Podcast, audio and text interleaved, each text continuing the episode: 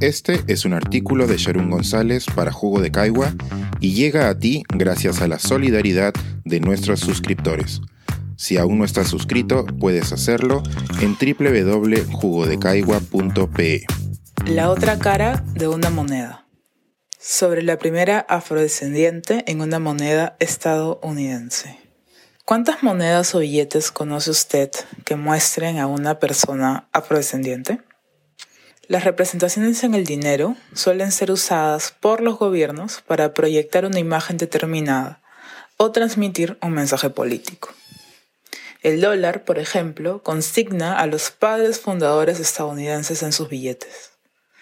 Esta semana comenzaron a circular monedas de 25 centavos de dólar con la imagen de Maya Angelou. Por primera vez, una mujer afroamericana aparece en una moneda. De acuerdo a la Casa de la Moneda de Estados Unidos, Angelou fue escogida por ser una celebrada escritora, artista y activista social. Yo sé por qué el ave enjaulada canta, su autobiografía, tuvo impacto internacional junto a su obra poética. También ha escrito obras de teatro, interpretado personajes y desempeñado roles de danza. No menos importante, Maya Angelou fue una líder en el movimiento por los derechos civiles encabezado por Martin Luther King Jr. Esta no es la primera primera vez de Maya. Su contribución radica precisamente en ser pionera en espacios mediados por el racismo. En 1992, Angelou leyó un poema para la inauguración del presidente Clinton. Así se convirtió en la primera mujer afroamericana en escribir y presentar un poema en una inauguración presidencial. La moneda con Angelou es la primera de las cinco que la Casa de la Moneda de los Estados Unidos habilitará este año con mujeres destacadas de su historia. Se trata del programa de monedas de mujeres americanas, que inició este año y continuará hasta el 2025. La medida ha sido celebrada, con razón, en un país cuyos billetes solo representan hombres blancos. En una cara de la moneda aparece Angelou, de pie, con el rostro de perfil y los brazos abiertos. Detrás de ella, un ave con las alas abiertas, de modo que ambas figuras encajan. Las alas del ave parecen las alas de Maya Angelou. Detrás de ambos vemos un sol radiante. En el reverso de la moneda aparece esculpido el retrato del perfil de George Washington. Encima de su rostro dice libertad. Mientras luchaba por la libertad e independencia de su pueblo, Washington poseía más de 100 esclavos encargados de trabajar sus tierras.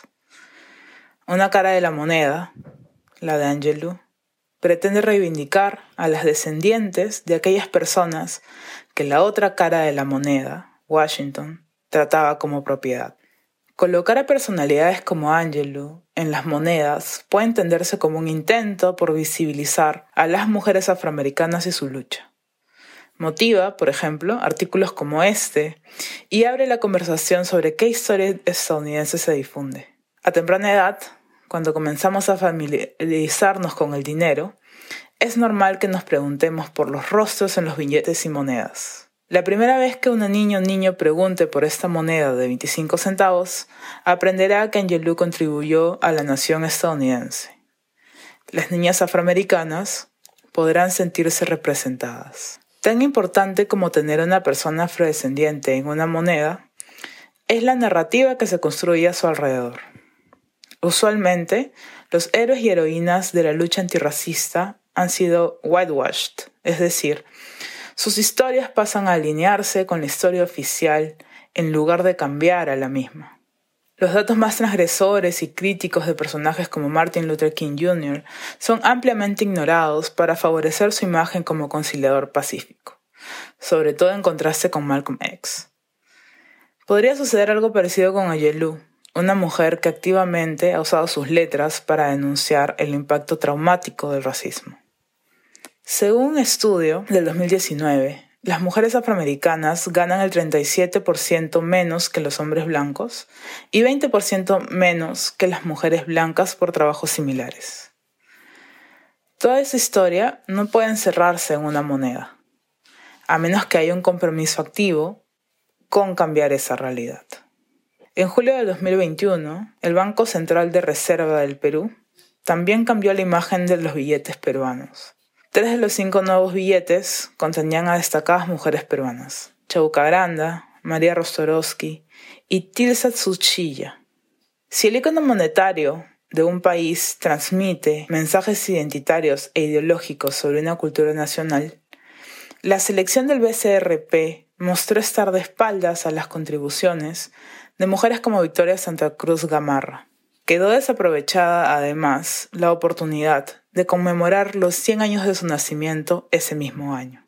Cuando sugerí que Victoria o Nicomedes Santa Cruz fueran figuras en los billetes peruanos, encontré eco en varias personas y al mismo tiempo rechazo con argumentos de la época colonial o peores. La moneda con Maya Angelou es una respuesta a estos últimos, aunque todavía sea desafortunadamente foránea. Este es un artículo de Sharon González para Jugo de Caigua y llega a ti gracias a la solidaridad de nuestros suscriptores. Si aún no estás suscrito, puedes hacerlo en www.jugodecaigua.pe.